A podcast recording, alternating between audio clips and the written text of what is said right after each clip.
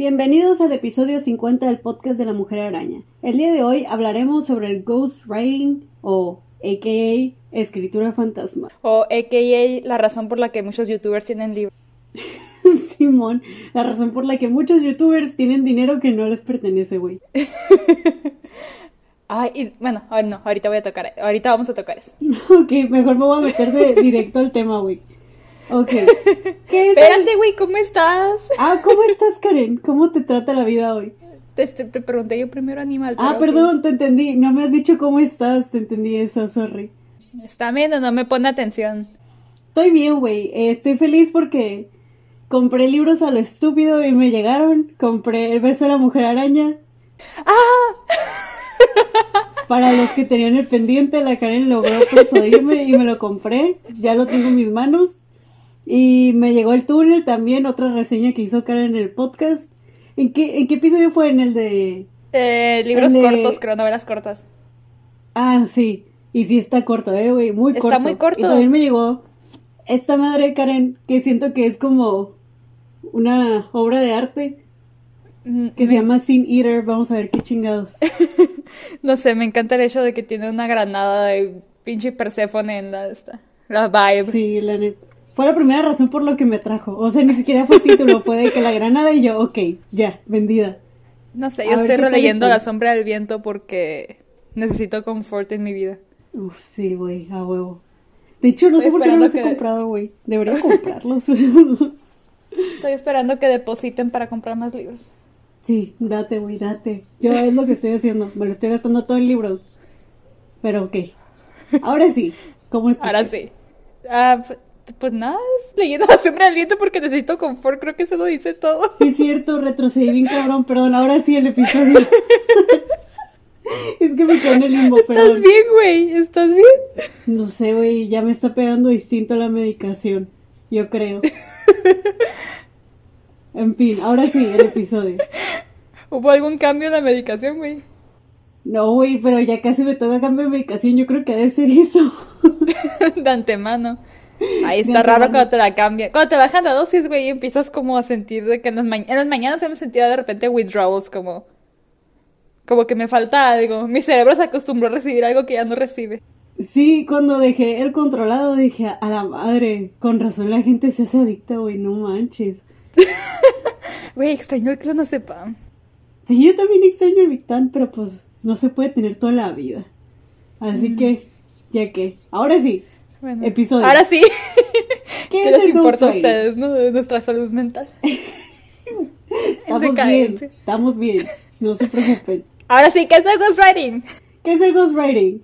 Según el diccionario de Cambridge, es escribir un libro o artículo, etc., eh, para que otra persona lo publique, publique bajo su propio nombre. Así de básico es el asunto, ¿no? De hecho, también en español he visto que no lo vamos a referir así porque está, no, me, no me gusta el término, pero también he visto que les dicen negros. Ah, sí. Sí, sí, tampoco me gusta. No, soy muy eh, fan, pero no, no, sé, no sé el contexto histórico que tiene eso, pero igual si de repente en alguna cita textual directa dice eso, pues es por eso. Sí, de hecho, por ahí que, que puse una cita más abajo, eh, se refieren a, por la palabra en francés, noir, eh, que no lo pronuncié bien, pero es negro. No sé por qué en francés le dicen negro, pero de ahí se traduce por eso directamente. Ah, ok, ok, ok. Pero no sé por qué usan negro. yo, yo me fui al esclavismo acá. o sea, puede que sí, quién sabe. La verdad no sé, pero, pero por ahí ahorita van a ver la cita y ahí los voy a decir, de ahí lo sacaron. Pero en fin. Eh, vamos a hablar primero a lo largo de la historia qué, qué onda con la escritura fantasma, ¿no? Porque tenemos que armar el chisme, poner bien las bases. Contextualizar, ponerle las bases para construir la casita. Aparte, les estamos dando fun facts para que cuando vuelva a haber pedas en esta vida y podamos salir, van a salir acá a deslumbrar a la gente que sabías que la escritura fantasma es. Y así van a ligar a gente. ¿No? Les estamos ayudando en su vida amorosa también. pues bueno, debido a que los escritores fantasmas trabajan de manera encubierta, pues no podemos identificar exactamente el origen de la escritura fantasma. O sea, no les podemos decir en el año mil antes de Cristo pasó, ¿no? Pues no. Sí, porque pues es el punto, ¿no? Que no sepas que, que están ahí. Ajá. Trabajan tras Y- bambalinas, ¿no? Y algo que vamos a mencionar más adelante con más detenimiento es, antes se veía muy mal, pues. Entonces, Sí. por la misma razón, no, no hay como algo que nos diga claramente por dónde empezó, ¿no? Pero se cree que la Biblia es una de las formas de eh, ghostwriting más viejas. Porque, o sea, pongámonos a pensar de manera lógica, dejando al lado tus creencias si es que tú crees en la Biblia y eso, ¿no? Lo más probable es que los apóstoles fueron analfabetas. Recuerden que no todo el mundo tenía acceso a la educación y estas personas no eran ricas. O sea, no eran personas, no eran reyes e incluso los mismos reyes a lo largo de la historia no los educaban a veces ni sabían leer ni nada de eso. Entonces, no pueden esperar mucho de apóstoles que eran gente común. El alfabeto los, los debió enseñar Jesucristo. Sí, de hecho leí por ahí que dicen que el, el Viejo Testamento posiblemente se transmitió de voz en voz. Entonces, eh, fue un ghostwriting por ahí, ¿no? Otra razón para no utilizar la Biblia como al Como pie de la letra, referencia. pero bueno. Simón. Pues también se considera que posiblemente el Willie Shakes, o sea, William Shakespeare, también tuvo un escritor fantasma. Si seguimos la lógica de las teorías que ya hablamos en, en este podcast, en- eh, lo buscar Episodio como- 3, escúchenlo. Eh, Vi- Vicky y yo sacamos el, el pinche sombrerito de aluminio. Sí. muy buen episodio, la neta. Estuvo muy divertido, güey. Hasta la fecha, eh, yo no creo que William Shakespeare existió, güey. Oigan, pido disculpas si se escucha algo. Alguien se está como. De esos güeyes que traen como carro nuevo y no sé por qué piensan que hacer que suene bien culero el motor se mira chingón. Si, Sí, se cuela por ahí el, el sonido, una disculpa. Se va a quitar Bueno. en post lo que se pueda. ok. Pues en fin, dicen que tal vez William Shakespeare tuvo pues este Ghostwriter. Si quieren saber más qué onda, pues pueden escuchar el episodio para meterse más con ese rabbit hole. Pero en fin, también otro vato que dicen que tuvo su escritor fantasma, y esto ya está comprobado, es Harry Houdini.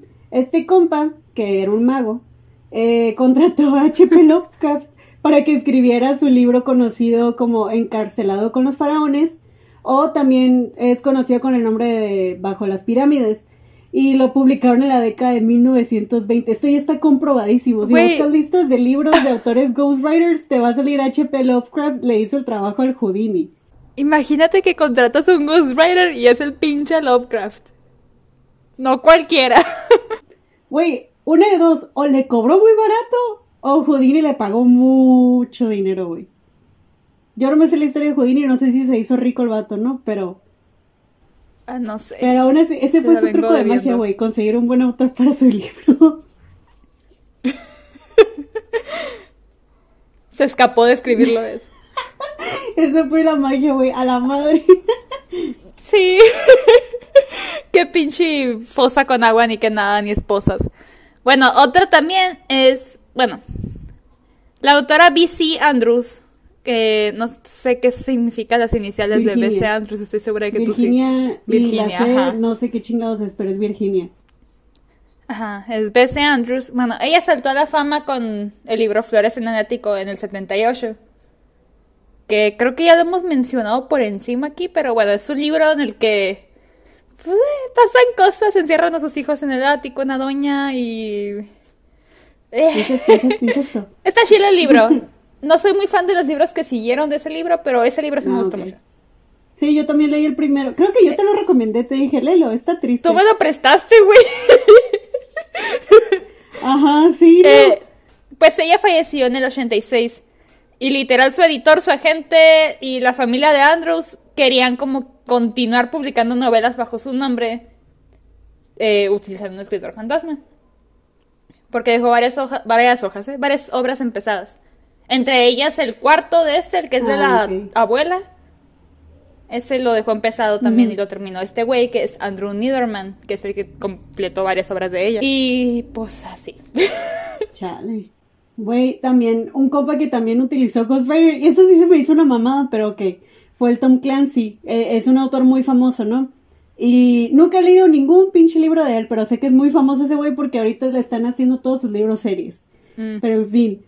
Tuvo múltiples eh, eh, escritores fantasmas porque no le alcanzaba el tiempo para escribir de tanta fama que tenía y los tours a los que tenía que asistir. Que ahí es donde se me hace una mamada, güey. Porque, ok, te haces famoso por tu escritura. ¿Sabes qué? Ya no tengo tiempo, le voy a pagar a alguien que escriba por mí. Güey, entonces, ¿para qué quiero leer tus libros? ¡Qué chiste! O sea, ahí, nah. ¿Has Qué escuchado? Bueno, no. Bueno, el musical Something Rotten. Something Rotten. Algo podrido. Mm, No, pero sí he escuchado el... el Ah, nombre. pues es de. Es sobre, Will- sobre un güey a William Shakespeare. y Está, está bien chistosa, es de comedia, está bien vergas. Pero hay una canción que canta William Shakespeare que se llama Hard to be the Bard. Ay, no. Es, y me, me recordó a eso, porque el vato sí está como que, oh, it's, it's hard. Y así como, oh, me piden muchos autógrafos y giras y está bien chistoso. Ay. Pues también otro compa que, que eh, tuvo Ghostwriters por lo mismo que le pasó a V.C. Andrews es Ian Fleming. Él es autor de los libros de James Bond. De hecho, este en Chilo, yo no sabía que James Bond era, eh, eran libros, pero pues me enteré mucho después, eh, porque vi una serie de BBC, donde sale esta actriz que te encanta, la de Penny Dreadful, la, la fregona. Eva Green. Sí, sale la Eva Green. La vi por Ay, la ella mucho. y la vi por el papá de Tony Stark, el actor.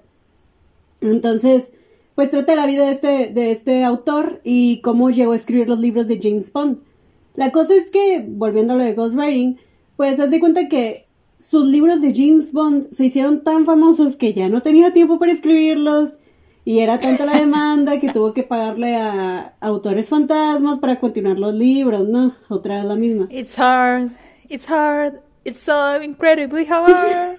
it's hard to be the bard, babe. Ay, pues también, este güey no me lo sabía y quedé traumada, ¿no? Eh, Ah, eso sí sabía yo. yo no, güey, me quedé impactada. Hasta eso nunca leí los libros de Nancy Drew. Pero me acuerdo que crecimos con películas de Nancy Drew y todo eso. Entonces como que yo siempre la tuve ubicada al personaje y no me lo esperaba.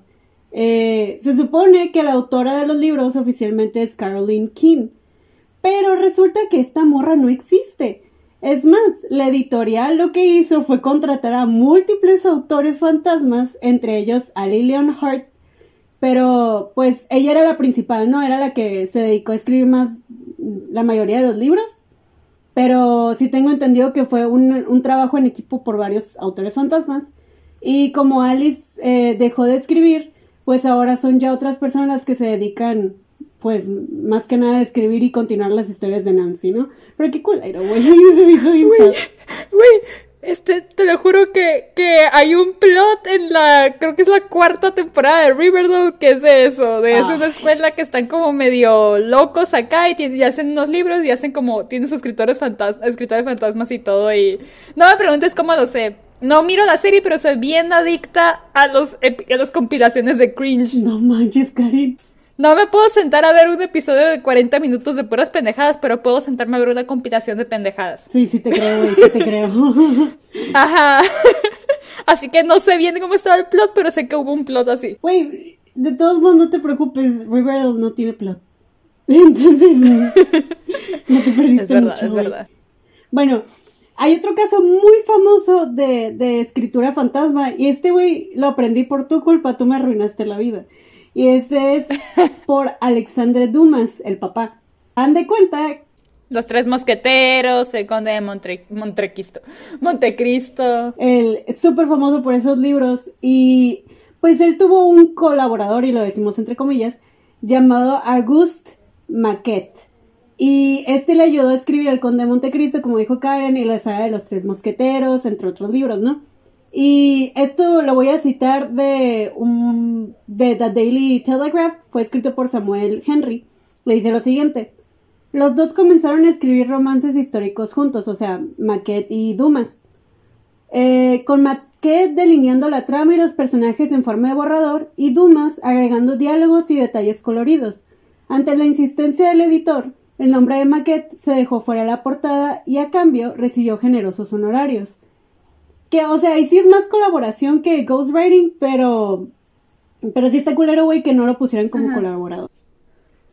Sí, ahí más que nada es de cuenta que el vato, o sea, Maquette tenía las ideas y el otro tenía como las descripciones y todo eso, porque tengo entendido que Maquette sacó libros él solo y nunca... Nunca pegaron. Nunca tuvieron como... No, no, aparte nunca tuvieron buena recepción crítica ni nada, o sea, como que no era tan bueno para narrar, pero él tenía las ideas. Ah, ok. Sí, pues entonces, desde aquí fue una colaboración. Y la neta, hay gente que, yo no he leído esos libros, ¿no? Pero hay gente que me ha dicho cosas muy buenas de esos libros. Entonces, pues hicieron un buen trabajo juntos.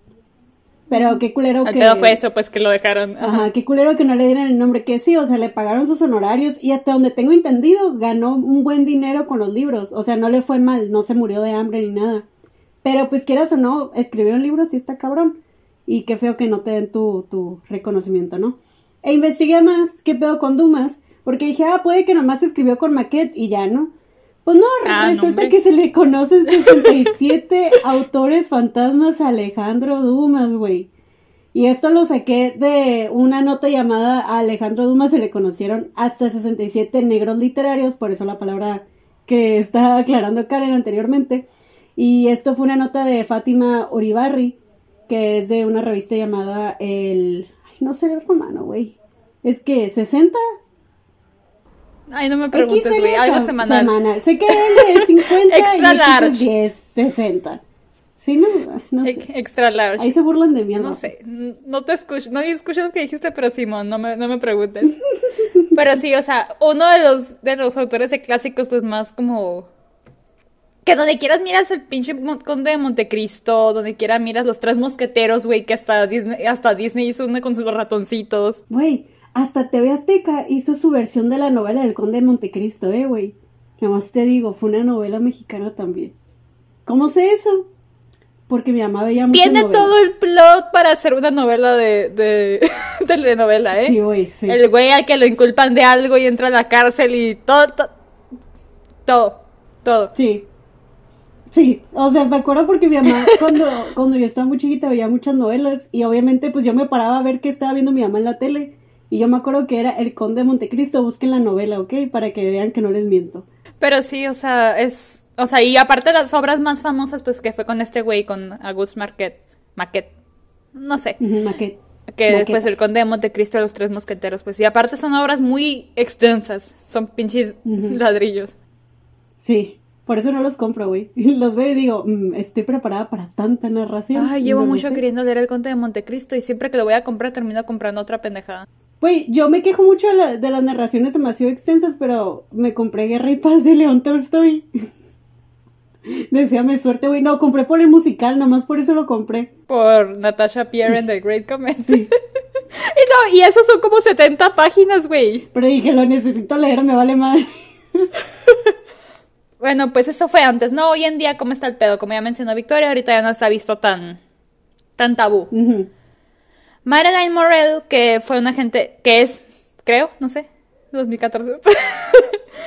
Eh, fue una- es una agente literaria para escritores fantasmas y ella le dijo a, a NPR en 2014, cito, Digamos que hace 10 años la escritura fantasma definitivamente tenía una especie de nombre sucio, de la misma manera que las citas en línea tenían un nombre sucio. Así que si fueras un escritor fantasma, quizás dile a tu mejor amigo, bajo pena de muerte, que nunca se lo cuente a nadie más, porque tiene una, una característica poco ignominiosa. Pero, o sea, ella, ella platica aquí en este artículo como pues todo eso ya se ha quedado atrás. Ella dice, cito, de hecho se ha convertido en un subgénero muy importante de la publicación. Quiero decir, la publicación depende absolutamente de los escritores fantasma. He tenido algunos autores que básicamente ni siquiera han leído sus libros. A la madre, sí es cierto.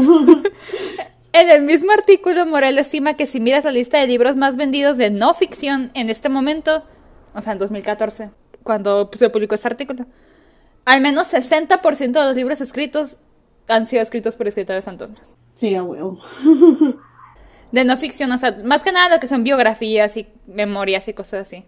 En el mismo artículo, Dan Peisner, que también es un escritor fantasma, que ha escrito casi 50 libros en 2014, A la madre.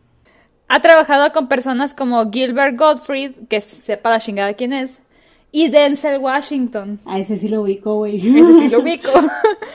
Dice, fui un estudiante autista de secundaria, fui un fundador de línea de moda urbana más exitosa, Fui el 17 veces campeón de Grand Slam.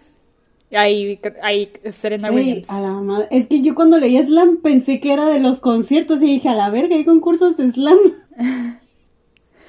Yo, yo fui sobreviviente del holocausto. ¿Qué más? Oh, fui copresidente del Comité Nacional Republicano. Fui el alcalde demócrata de la ciudad de Nueva York durante tres per- periodos. Yo fui el gobernador republicano de tres periodos del estado de Nueva York.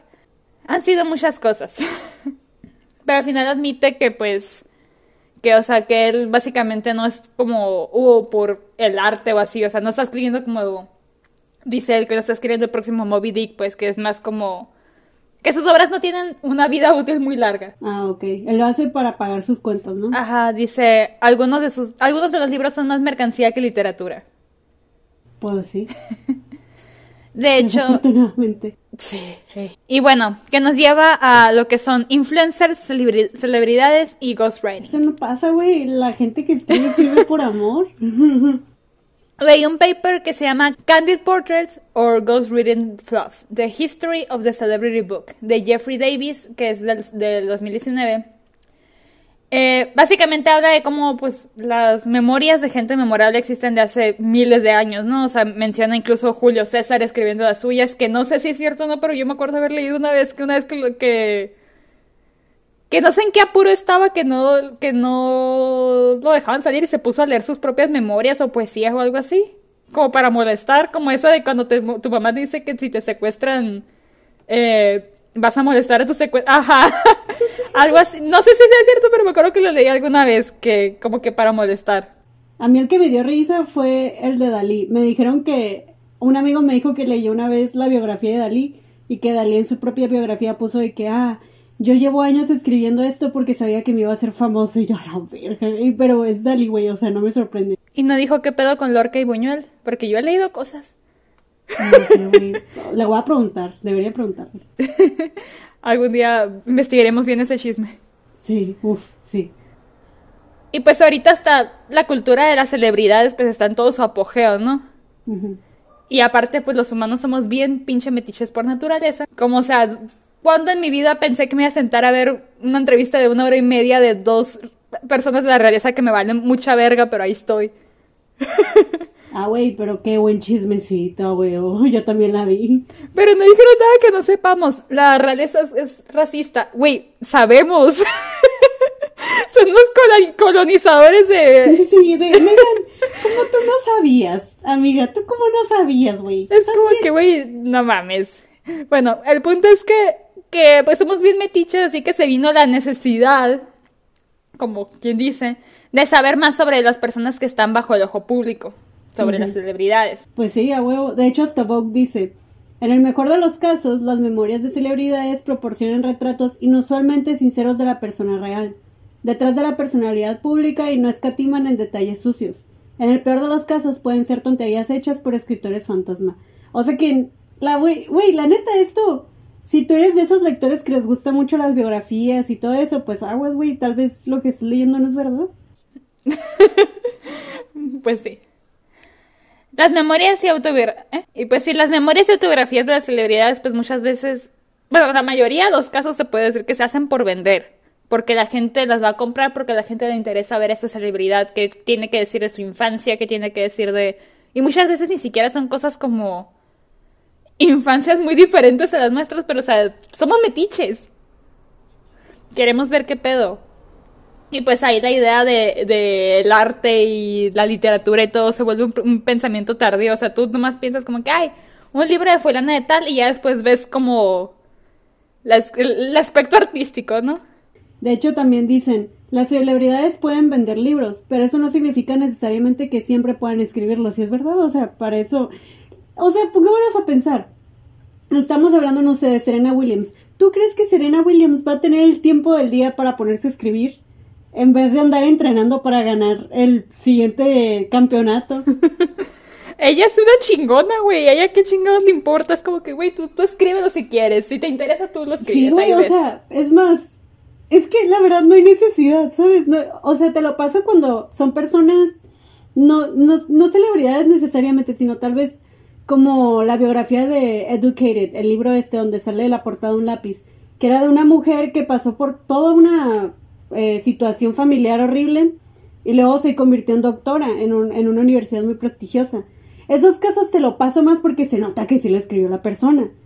Y pues obviamente sí te interesa leer eso, pero, güey, a mí que me interesa andar leyendo si Serena ganó tres mil veces Wimbledon, no sé, por decir un torneo, ¿no? Porque yo no sé de tenis. Somos metiches, güey, a lo mejor a ti no, pero a alguien sí le interesa.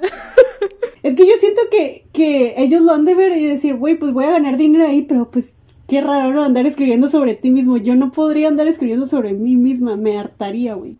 Y es que la mayoría de esos casos, por ejemplo, no creo que que Denzel Washington se haya sentado a decir voy a escribir una memoria, que no sé si era una memoria lo que lo de, lo de Denzel Washington, pero por ejemplo, ¿no? O Serena Williams, no creo que se haya sentado a decir voy a escribir una memoria, es más como las editoriales van y les dicen como que, oye, ¿quieres publicar un libro? O sea, porque quieren, porque saben que va a vender, pues. Sí. Básicamente quieren venderlo nomás. Sí, de hecho, en algunos casos las celebridades pues les dan créditos a los escritores fantasmas, aunque sea en letra chiquita o pintándolo como colaborador. Eh, Alejandro Dumas, te estamos viendo, pudiste haber hecho eso. Pero en fin, un ejemplo es Lori Lee Cracker, que escribió, o bueno, ayudó a crear la memoria de Lynn Spears, que es la mamá de Britney Spears. Free Britney, por favor. Free Britney. De hecho, por ejemplo, en Boya Horseman, que, que es... Ah, pues Boya Horseman, ¿no? si ya vieron Boya Horseman, pues es lo que es Diane, que ella está escribiendo la memoria de Boyack. Pero ahí cuando están promoviendo el libro y todo, Diane está ahí, pues, o sea, todo el mundo sabe que Diane es la que lo escribió. La idea de ahí, pues, es que, o sea, las memorias, en este caso, o lo que debería ser, es que, o sea, el escritor, como que platica con la celebridad y todo, escribe las cosas y todo, y ya lo publica, ¿no? Pero, o sea, por ejemplo, ahí en ese caso de perdida, la gente sabía que quién estaba también detrás del libro. Diane ahí también estaba ahí, de que obviamente el libro decía Boya Horseman y a lo mejor decía Diane con letras chiquitas, la verdad no me acuerdo pero ahí estaba. Sí, sí. Que también, pues, ejemplos de libros de celebridades que tuvieron escritores fantasmas. Estos son algunos, había un pinche listas eternas. Pero dije, ok, vamos a irnos por lo que puede sonarle a alguien, ¿no? El libro de cocina de Gwyneth Paltrow. Sí, güey. Nicole Richie, una actriz y modelo que en mi puta vida había escuchado de ella, pero por si ustedes la habían escuchado, ahí va. ella ha escrito dos libros, una autografía y una de ficción. Que ella dijo que lo hizo ella sola, pero su editor dijo que ni verga. Ah, güey, la que mal editor, a la madre. Por eso lo puse nomás porque me dio risa. Hilary Duff, de quien me acabo de enterar que tiene una serie de libros Young Adult. Pero ella tiene un ghostwriter que le ayuda y iba a escribir el nombre, se me olvidó escribir el nombre, una disculpa al, ghostwriter si me está escuchando. Pero que ha, dicho como que, ah, sí, ella es muy buena, o sea, que trabaja muy a gusto con Hillary, pues como que ahí sí es como que, ok, tengo esta idea, la otra la hace bien, o no sé, como que sí es más como colaboración ahí, no tanto. Sí, es más como entre las dos. Ajá. Ajá. Como que un poquito más trabajo en equipo. Paris Hilton en sus memorias. Porque tú crees que una millonaria como ya tiene tiempo. No, a huevo que no, güey. Está ocupada diciéndole a Kim Kardashian que arregle su closet. También, cuando estaba haciendo estas notas, me acabo de enterar que Kendall y Kylie Jenner tienen una novela de ciencia ficción distópica llamada Rebels City of Indra. Con colaboración, entre comillas, de Maya Sloan. Sí, güey, yo me enteré de eso y me dio tanto coraje cuando vi que lo publicaron. Porque, güey, o sea. Yo no sabía. me enteré cuando estaba haciendo estas notas. También Snooki. Ay, güey, a huevo Snooki no tenía tiempo, tenía otras cosas que hacer, güey. De ella, no, bueno, no sé, nada, pero si estuviera Sheila le digo que ella escribió, pues porque tuviera un desmadre. Sí. También, estos son comprobados, ¿no? O sea, los que estoy diciendo son comprobados porque obviamente, pues teorías hay muchas, ¿no? Porque no, sé, estoy, no estoy segura de si Obama escribió su libro. Creo que, creo que por ahí vi, pero no me crean, no me demanden, pero por ahí vi en una página de que... Allegedly. es que vi una una página que venían fotos de libros que fueron ghostwriteados, ¿no? Y sale, sale non-fiction, y sale el de Obama y sale el de Michelle Obama. Y yo, mmm. No lo miré en ninguna lista, así que no lo puse, pero no, me, no estoy muy segura de que, no, de que lo hayan escrito ellos. Sí, yo tampoco. eh, bueno, está The Art of the Deal, del mismísimo Donald Trump. Ah, bueno, ese pendejo no podría escribir un libro. Algo importante de, mencionar es que Donald Trump cuando estaba en su campaña estaba usando este libro como como la base de toda su campaña cuando empezó su primera campaña, cuando recién iba empezando, no cuando ya después ya se hizo como como básicamente diciendo de que oh necesitamos América necesita al, al qué chingados al hombre de negocios que escribió The Art of the Deal y que sabe qué, que sabe, o sea, así, ¿no? En un artículo del New Yorker del 2016, Tony Schwartz el, el, escritor fantasma de Trump dijo, ah, pues si necesitan al, al, escritor de The Art of the Deal, pues no mames, no, no me preguntaron si quería ser presidente. De hecho, él, él dice que siente arrepentimiento, ya que él abrió pues esas puertas a Trump. Dijo, cito, le puse lipstick a un cerdo. A la madre. De hecho, esta frase la había visto en un chingo de partes y no sabía que le había hecho su ghostwriter. Sí, sí, dijo, le puse lipstick a un cerdo que, o sea, en defensa al vato, él no sabía que le iba a usar para eso, él nomás le No, pues no, o sea, ajá, su mente no le pasó por eso, no. Sí, pues no. También otro, otro político que lo hizo, y esto también me dio un chingo de risa. Este me dio coraje, güey. coraje, güey. Fue John F. Kennedy, que escribió, bueno, publicó en 1957 el libro Profiles in Courage, y se especulaba que la biografía ganadora del Pulitzer había sido escrita por alguien más. Ah, porque premiada. Ajá, premiada, güey, no nominada, premiada. Ganó el Pulitzer esta chingadera. Y sabía, y había rumores, ¿no? De que alguien más lo escribió, alguien más lo escribió. Y pues le preguntaban al que hacía los speeches de Kennedy y el güey, no, no, él lo escribió, él es un gran escritor. Pero ya en el 2010 como que se hartó y dijo, nada, la neta sí, al chile, yo, Theodore Sorensen, eh, no solo escribía los discursos presidenciales de John F. Kennedy, también le hice la biografía al Chile. Y pues no mames, güey, ganó el Pulitzer, no mames. Y luego aparte, esto ya es cosa personal, ¿no? Pero a mí no me gusta que englorian a John F. Kennedy porque él no era un santo, güey. Entonces, también esta es otra marquita para mí para decir como que ya dejen de tenerlo como santo, güey. O sea, no se merecía que lo mataran, pero pues... Pero mira, no estoy muy segura de que él no haya mandado matar a Marilyn Monroe, así que... Sí, no. o sea, no era un ángel el cabrón, no era un ángel. Eh, ajá. Por otro lado, los influencers. Ok. Sin comentarios, ¿no? Eh, bueno, desde que empezó MySpace hay gente que se ha vuelto famosa en internet. Por ejemplo, Tira Tequila que tuvo un show en MTV, muy ofensivo a lo que tengo entendido, que estaba pretendiendo... Haz de cuenta que, que la morra pretendió ser bisexual para ese, para ese show, como que era como un show de citas, pero la pil era en esa época pues que ella era bisexual y que traía lesbianas y vatos. Pero después, de, después la morra dijo que, pura, que no era, pues que nomás era por, por el show. También de MySpace tiene sus orígenes Jeffree Star. ¿Quién? La, lagartija, ¿no? Ah, el Voldemort de YouTube. Pero en esos entonces, en esos entonces, en ese entonces la fama era moderada porque pues, o sea, no era nada que te volviera millonario, pues, o sea, por ejemplo, la morra que le dio un show de MTV y hasta ahí, o Jeffree Star que estaba con una carrera musical poco duradera. Pero entonces fue cuando llegó YouTube.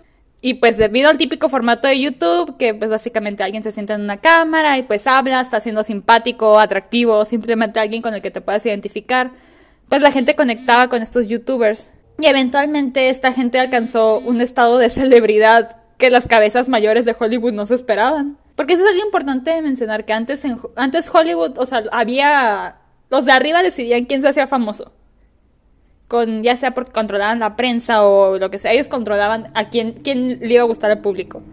Y pues llegaron los youtubers y pues les tumbaron todo el changarro, pues porque ahora porque, o sea, se empezaron a borrar esas líneas de lo que es internet y celebridades mainstream. O sea, hay youtubers como Liza Koshy o James Charles, otro, otra lagartija, yendo a la Met Gala, celebridades apareciendo en videos de youtubers para promocionar ya sea maquillaje, canciones, eh, cosas que sacan, ¿no? O sea, se fue, se fue borrando esa línea, pues y fue como que más como se fueron cruzando, ¿no? Los, caminos, ya no es nada más como que nosotros y ellos. Y ya, pues aparte de YouTube, pues tenemos a los de Instagram, a los de TikTok, que son ahorita los que más están como que saliendo, etcétera, ¿no?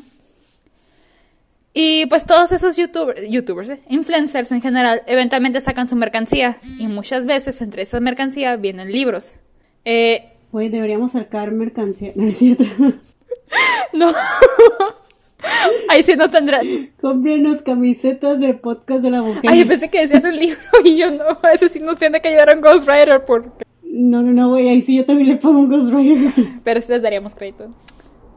De hecho, Claro, claro. Sería una colaboración. algo que. que vi en un video de YouTube de un vato, no me acuerdo quién era. No me puedo acordar quién era. Este, tra- he tratado desde que íbamos- desde que empezamos a escribir esta madre, pero no me acuerdo. Nada más me acuerdo que estaba hablando, creo que era de la poesía de Gaby Hanna. Y que dijo, pues por lo menos, o sea, básicamente no lo único rescatable es que de pérdida se nota que la morra se lo escribió ella.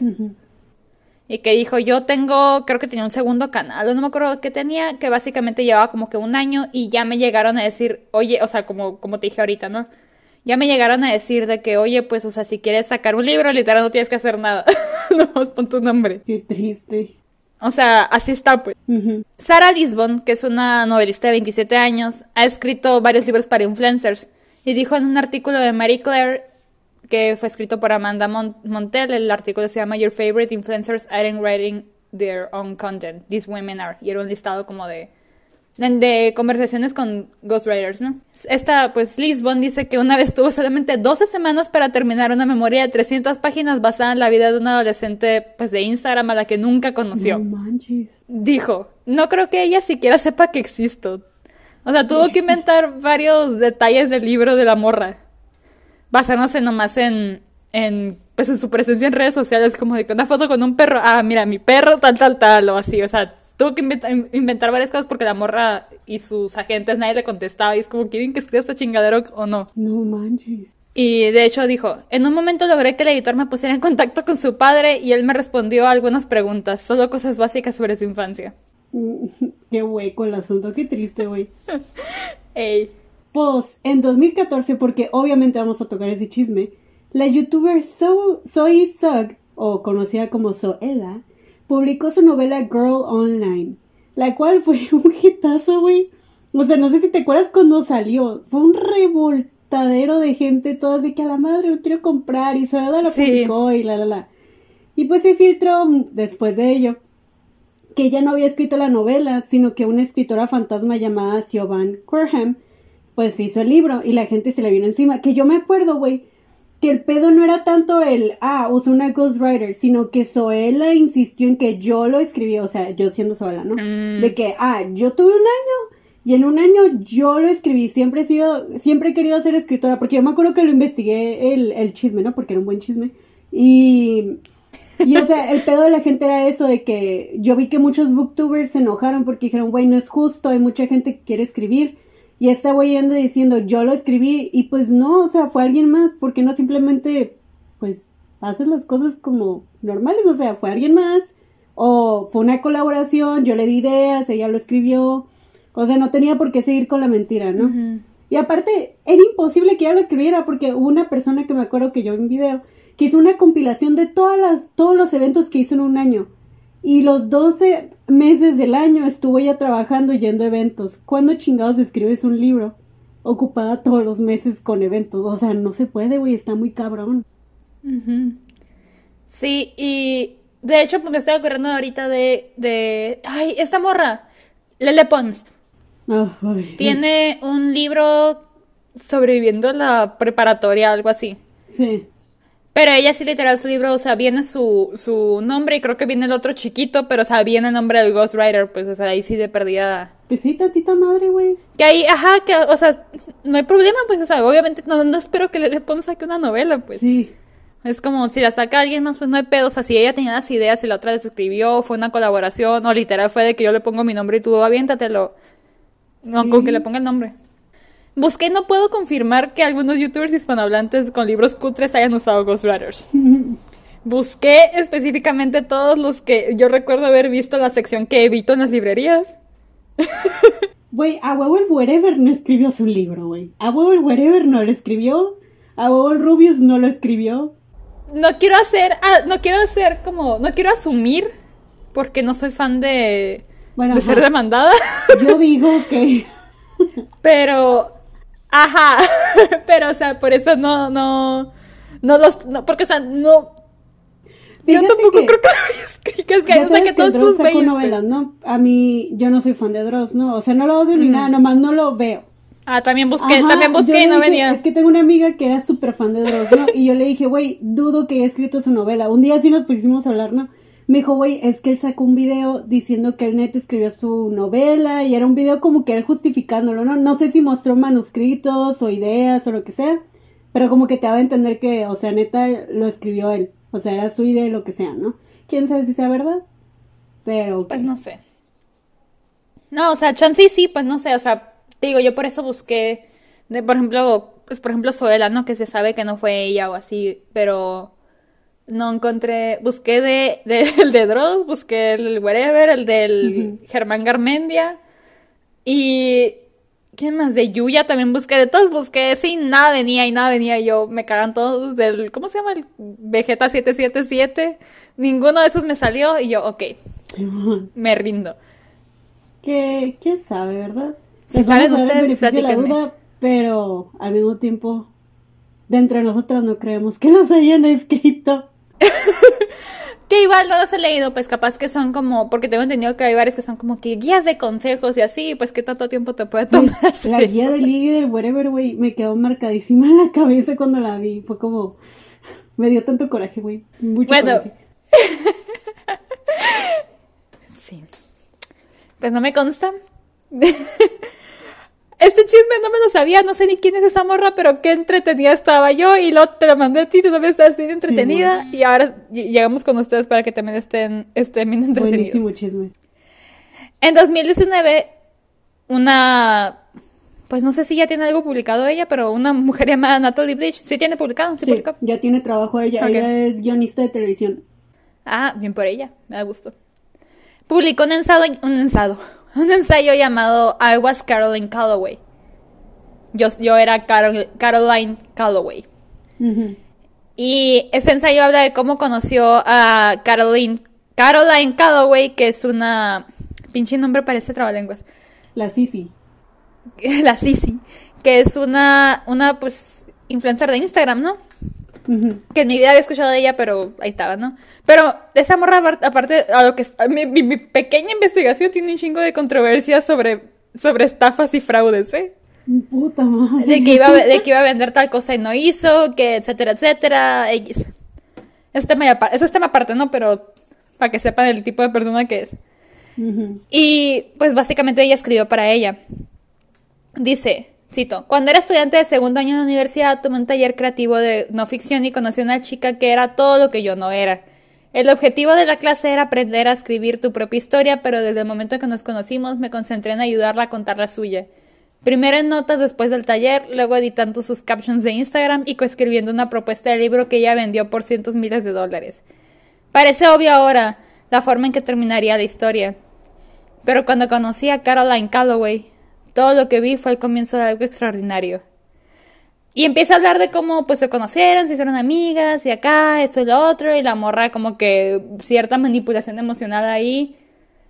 Y pues la morra básicamente le prestó dinero a Natalie y Natalie como que quiso pagarle escribiendo captions de Instagram. Y luego empezó a ayudarla a escribir una propuesta de libro que la morra nomás no se tomaba en serio, de que, ay, tengo esta fecha límite, la morra no se lo tomaba en serio, no se lo tomaba en serio, y así. Y la quiso ayudar y la vendió, y al final creo que no se publicó el libro porque perdió varias deadlines. Y de hecho creo que el libro, le o sea, como que no va a publicar ese, va a publicar otro, pero también tiene la fecha límite ya que ya se la pasó a lo que leí. Porque ahí venía un link del libro que creo que se llama Scam, curiosamente. Y varios comentarios de gente tirando de madres porque no, no se ha publicado cuando se debía publicar. Uy. Están gritando fuera de mi casa. Pero, güey, quiero una novela de todo este ensayo. Neta, léanlo, güey. Porque, ah, te juro. Bueno, pues tú lo leíste, tú sabes. Les juro. La morra habla de esta tal Caroline como Nick, como si fuera Nick de, Nick de Gatsby, güey. Así. Sí, a huevo. Lo sentí como, como un drama de verano, en el que comenzó una amistad y se hizo tóxica. No sé, como es una película que yo vería, güey. Es una serie que yo vería. Es un libro que. Ya sabes que me encantan las, las relaciones esas de amistad o, o, románticas que son como que obsesivas y consumidoras de los libros. Me, me encanta leer eso. Obviamente no en la vida real, pero me encanta leer sobre eso. Sí, sí. Sí, es que... Quiero leer esto, güey. Necesito que publique una novela de esto, güey, porque ese ensayo me dejó bien picada. Güey, yo le. No, ahorita que nos, nos están escuchando, yo le dije a la Karen, le voy a buscar en, en, Instagram y le voy a decir por DM, oye, por favor, no puedes publicar un libro sobre esto, pero no, no lo encontramos en Instagram, no tiene Instagram o lo tiene privado, no sé. Pero, ajá. Vamos a, de todos modos, la nota la vamos a publicar en, en el episodio de YouTube en la descripción. Por si la quieren leer, está en inglés o si no, pues ahí la traducen en el Google, ¿no? Pero está muy buena. Si les gusta el chismecito. Güey, estaba bien entrada. Es como, no sé ni qué chingados son. Y el libro ni siquiera se publicó. Ajá. Pero qué entrada estaba leyendo esa hubiera estado bien chido, no manches. Chole. Pero en fin. Esto no es literatura, Karen, pero lo voy a. Lo puse por lo que comentaste anteriormente de Donald Trump. Y es que Donald Trump eh, ya sabes que él era muy famoso en Twitter, ¿no? Yo siempre pensé que Don Pendejo escribía sus tweets porque dije, a huevo no puede haber alguien tan pendejo como él escribiendo eso, güey. O sea, no puede haber otro, ¿no? Dije, nomás tiene que ser él. Pues resulta que también para sus tweets tenía un ghostwriter, güey. O sea, ni el cabrón podía escribir sus propias pendejadas. Que ese me imagino que no las escribía todos, ¿no? Porque hay unas pendejadas que sí a huevo las escribió él. No creo que el Ghostwriter. Porque, o sea, hay varias decisiones demasiado estúpidas que no las pudo haber tomado él. No siento que el vato haya escrito todos los tweets, pero a lo mejor. Ah, los más coherentes sí creo que ha sido él. Pero el. Pues el, punto es que tenía un Ghostwriter. Y se llama Dan Escabino. Lo siento mucho, vato, por. por quemarte, pero pues no mames. Porque no creo que ese haya sido el vato que le haya estado dando retweet a todas las cosas diciendo como fraude donde los hacen quedar como estúpidos. Ah, no, no creo. Pero, pero, o sea, hasta para eso tenía Ghostwriter, no mames, uy, qué triste. Bueno, pues al final es el debate, ¿no? ¿Es bueno? ¿Es malo? ¿Es indiferente? ¿Qué procede? Leí también un paper que estaba bien verga, se llama Buying a Lie, The Harms and Deceptions of Ghostwriting, de TJ Fosco. Dice, cito. Fosco. Fosfo, fosfo. La escritura fantasma representa el engaño. Un consumidor compra un libro de un autor favorito, pero ese autor no lo produjo. Un consumidor compra la autobiografía de una figura pública favorita con la esperanza de comprender la mente de esa persona y conocerla mejor, pero las palabras de la historia no tienen la forma que la famosa figura pública les habría dado. También dice, un candidato presidencial usa una gira de libros como una herramienta de campaña y usa ese libro para demostrar una facilidad con palabras, la lógica y las búsquedas intelectuales que el candidato en realidad no tiene. Quizás la mayoría de los días la escritura fantasma solo causa un daño económico a los consumidores que gastan 9.95 dólares más impuestos en el último libro de bolsillo de un autor de éxito de éxito de ventas que publica seis, de 6 a 10 libros al año. En los peores días, sin embargo, engaña a votantes. Que, o sea, mínimo no cuesta 44 dólares como el libro de la morra.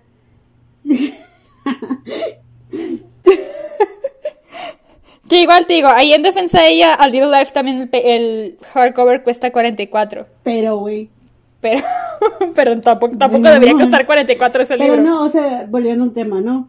Eh, la neta, yo siento que hay casos donde no hace daño, y lo digo entre comillas, el leer libros que fueron escritos por un escritor fantasma, ya sea novelas, libros de ficción, etc. A pesar de que es molesto, hasta cierto punto, si pensamos, por ejemplo, en el caso de Zoela, no hace daño. O sea, no te va a matar, no te va a meter en peligro o, o algo así. El leer un libro que fue escrito por una escritura fantasma para niñas chiquitas. O sea, no pasa nada. Pero pues ahí ya nomás entraría tu cuestión moral de, ay, estuvo mal, no estaba mal, lo que sea, ¿no? Pero el problema yo siento viene cuando hablamos de discursos, ensayos o estudios importantes, güey, donde afectan a una población específica y se hace un uso de ghostwriting como lo de Donald Trump.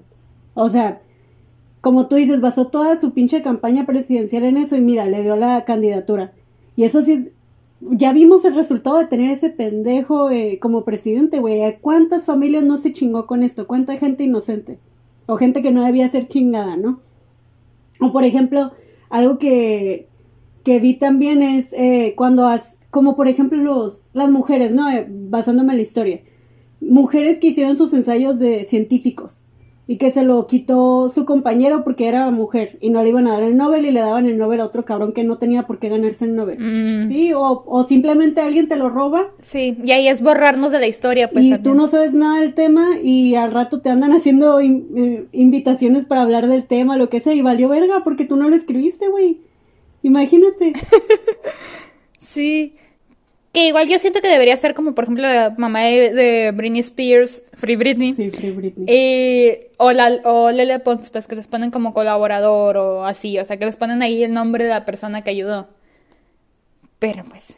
Y aparte, volviendo a lo que dijiste tú de cuando son cosas importantes, porque en el, en el paper este techo también estaba comentando cómo hay empresas u otras partes interesadas utilizando la escritura fantasma para dar credibilidad a sus propios intereses. Por ejemplo, las compañías de tabaco. Y las farmacéuticas también en algunos casos, que han utilizado obras con escritores fantasmas para calmar los temores del público sobre los peligros de sus productos. De hecho, hubo un caso que es Philip Morris contra, es, es que les ponen ahí como que la persona contra Estados Unidos, así. Philip Morris contra Estados Unidos, que estaban, am, que básicamente les estaban metiendo, metiendo demandas por, básicamente por publicidad engañosa, debido a algunos, eh, eh, algunos, eh, ¿cómo se dice? Unos escritos que estaban escritos por Ah, ghostwriters, ok. en los que estaban como que downplaying los efectos secundarios y efectos negativos más que nada de lo que es el tabaquismo en la salud. Y la neta hubiera, hubiera muchos términos, eh, términos de derecho que no entendí, así que ahí se los dejo que ustedes lo investiguen. Pero después de muchos como que apelaciones y todo, en 22 de mayo de 2009, el panel de tres jueces confirmó por un, un- unanimidad, fue unánime el pedo, la decisión del juez Kessler de declarar responsables a las empresas de tabaco, Pues sí. de que sí, en efecto, estás engañando. Sí, o sea, Y pues tomando el ejemplo de Donald Trump, ¿no? El güey montó toda su pinche campaña y ganó. puta madre ese cabrón. Nos jodió bien cabrón. Pues sí, ¿no? Ah, me lo escribió ese libro ahora pensando en eso. ¿Sabe escribir? No sé, güey. Ni idea. Pero de todos modos dudo que lo haya abierto. ¿Quién sabe? Jesús Cristo. Y te digo, o sea, un libro escrito por alguien más ayudó a una persona, a una persona que nomás puso el nombre literal a tener acceso a armas nucleares, pues. Sí. Lo peligroso, güey, que... Y en menor escala. Y eso es a mayor escala, ¿no? Por ejemplo, el el de Trump o las empresas de tabaco. En menor escala, pues está el, engaño a consumidores. Por ejemplo, gente comprando los libros de B.C. Andrews después de que murió pensando, oh, lo dejó escrito. O los de Ian Fleming. Porque, o sea, nunca aclararon de- hasta después. Bueno, no sé si aclararon ahí. Pero digo, de, de todos modos, pues, o sea, miraban B.C. Andrews y decían, lo compro, pero pues son promesas falsas de cierta manera. Sí, sí. Y pues puede afectar también negativamente a, a los nuevos talentos, ¿no? Pero pues eso ya es, pues ellos saben qué quieren o no. Porque pues hay autores que dicen, ah, sí, estoy a gusto siendo Ghostwriter. Sí, hay gente que simplemente no busca la Ajá. fama y nomás, pues, le gusta escribir y ya, o sea, dicen, pues...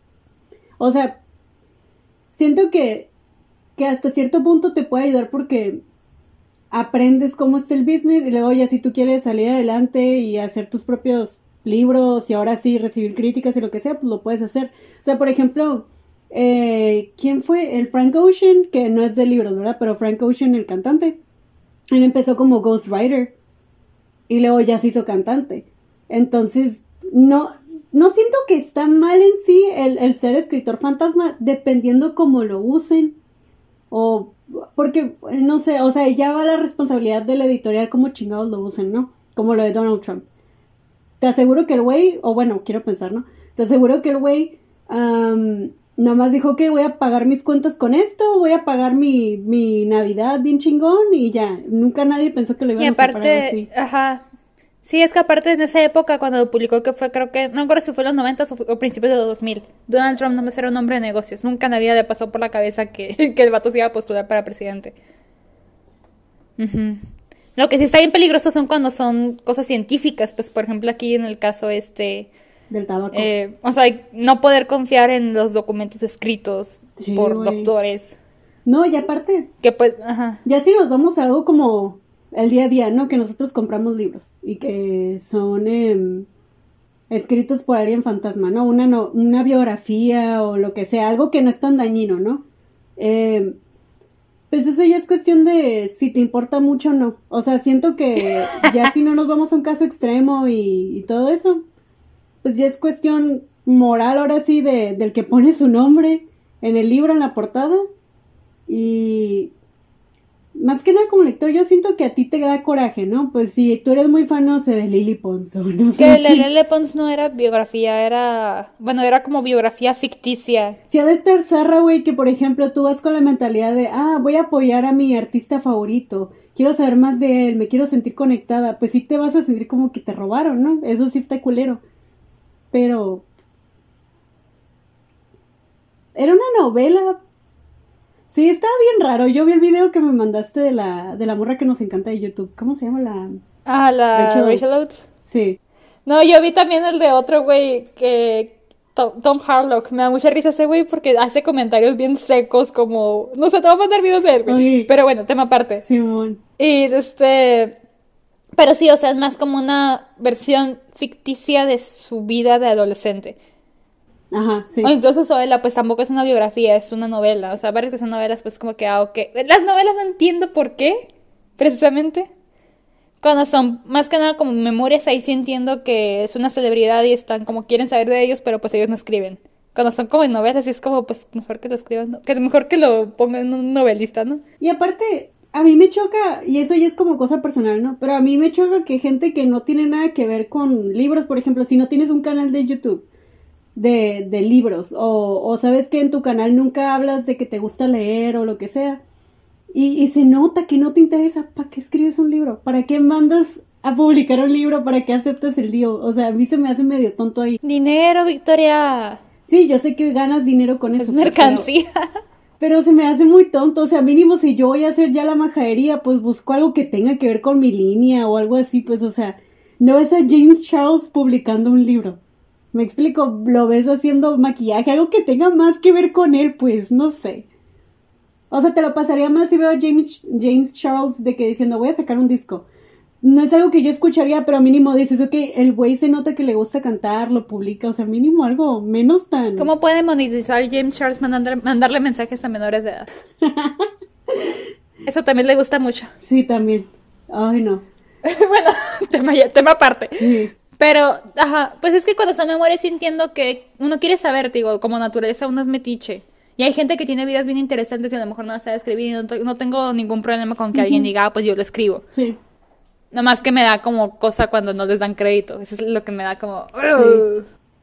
Es que nada les quita decir, ¿sabes qué? Lo escribí yo, pero fue en colaboración. Y ya, güey, ya, no pasa nada, no te quita mérito, la gente lo va a seguir comprando.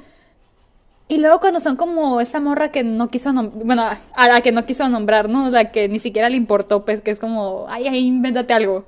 Así que Ni siquiera es como, ay, sí estás dando una mentira, pues. Tantita sé. madre, cinco pesitos de madre, güey. Gente va a gastar en saber sobre ti. Mínimo, dile, ah, puedes hablar de esto y esto y esto y ya. O sea, no sé. Tantita madre, la gente a veces se pasa de lanza, güey. No sé. Que ahorita está. Que también, ¿sabes qué rumor escuché? Pero ese ya no busqué porque, pues, no supe si fue. No, no supe qué onda. Es un rumor que leí. Que hay gente que dice que Truman Capote hizo ghostwriting con la Harper Lee en, en Cómo matar a un ruiseñor. Primera vez que escucho ese rumor. Que decían que, que como la Harper Lee nunca volvió a publicar otro Ajá. libro. Y, y nada más fue Cómo matar a un ruiseñor. Y ya no se supo nada de ella, no publicó historias, no se ve que ella tenga historias en periódicos, no se ve que tenga historias en, en otras partes, nomás fue ese libro y desapareció. Y como ella era puti amiga de, de Truman Capote y entre los dos de que se hacían, se, ¿cómo se dice? Eran amigos ajá, de la infancia. ayudaban. Entonces, por ejemplo, ajá, se ayudaban. Pues dicen que tal vez el güey hizo ghostwriting, o sea, para ayudarla. Como que ya lo empezó, no le salió ya lo continuó. Pues no sé, Pero- no, no creo mucho. Yo tampoco lo creo mucho porque pues ya salió Ghost era Watchmen, ¿no? Y ya sabemos que valió verga ahí, ¿verdad? No hablamos de ese libro, no existe. Una majadería ese libro, qué zarra. Sí, Pero, una mentada de madre, pobrecita la morra. No merecía eso, güey. De hecho, también, también está el rumor que según de que creo que Elena Garro y Octavio Paz ahí se, creo que, Se creo que eso sí estaba poquito confirmado, ¿eh? O sea, sería investigar, Mm. pero yo leí que hace, que, o sea, decían de que bien, bien, bien, que Octavio Paz le decía a Elena Garro, no publiques tus cosas porque me vas a opacar a mí, y que Elena, a veces él le robaba cosas a Elena, como bien, bien um, Scott Fitzgerald Zelda. Scott Fitzgerald. Y que a veces ella le corregía cosas a él y se hacía ese tipo de colaboración, o sea, pero sería investigarlo y luego lo hablamos bien, ¿verdad? Ajá, ahí sí, no sabemos mucho, nomás hemos visto memes. Ay, ah, tal vez algún día hagamos episodios de ellos, porque sí hay mucha toxicidad. Y aparte si nos los han pedido, yo vi un comentario en el, en el de YouTube que nos pedían algo más tóxico que Chernobyl y pusieron Elena Garro y Octavio Paz. Ay, sí. Algún día sí deberíamos. Sí, pero bueno. No sé, hay muchas cosas que, digo, esto es más como ya... Cuando son cosas de, de, de, de científicos y es de que, ¿para Sí, ahí sí está mal, muy mal. O cosas que se pueden usar como...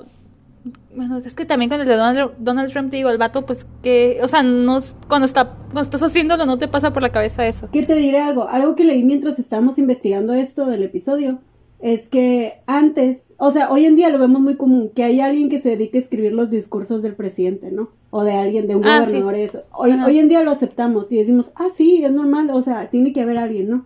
Y es más, escuchamos a AMLO decir algo o a Peña Nieto regarle en sus, en sus, en sus escritos, en sus discursos, perdón, y hasta decimos, ay, güey, no tienen a alguien bien contratado para hacer los discursos, o sea, ya es normal.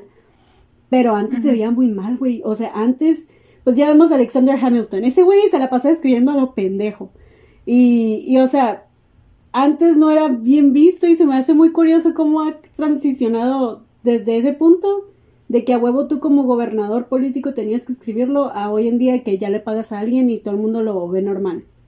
No sé, se me hace curioso. Sí, son. Ajá. También incluso, lo- como ya dijimos ahorita, lo que son captions, quieras o no, pues viven de esas captions, los, los de Instagram. Esos ya son ghostwritings de todos modos porque el presidente le dan el crédito de todos modos.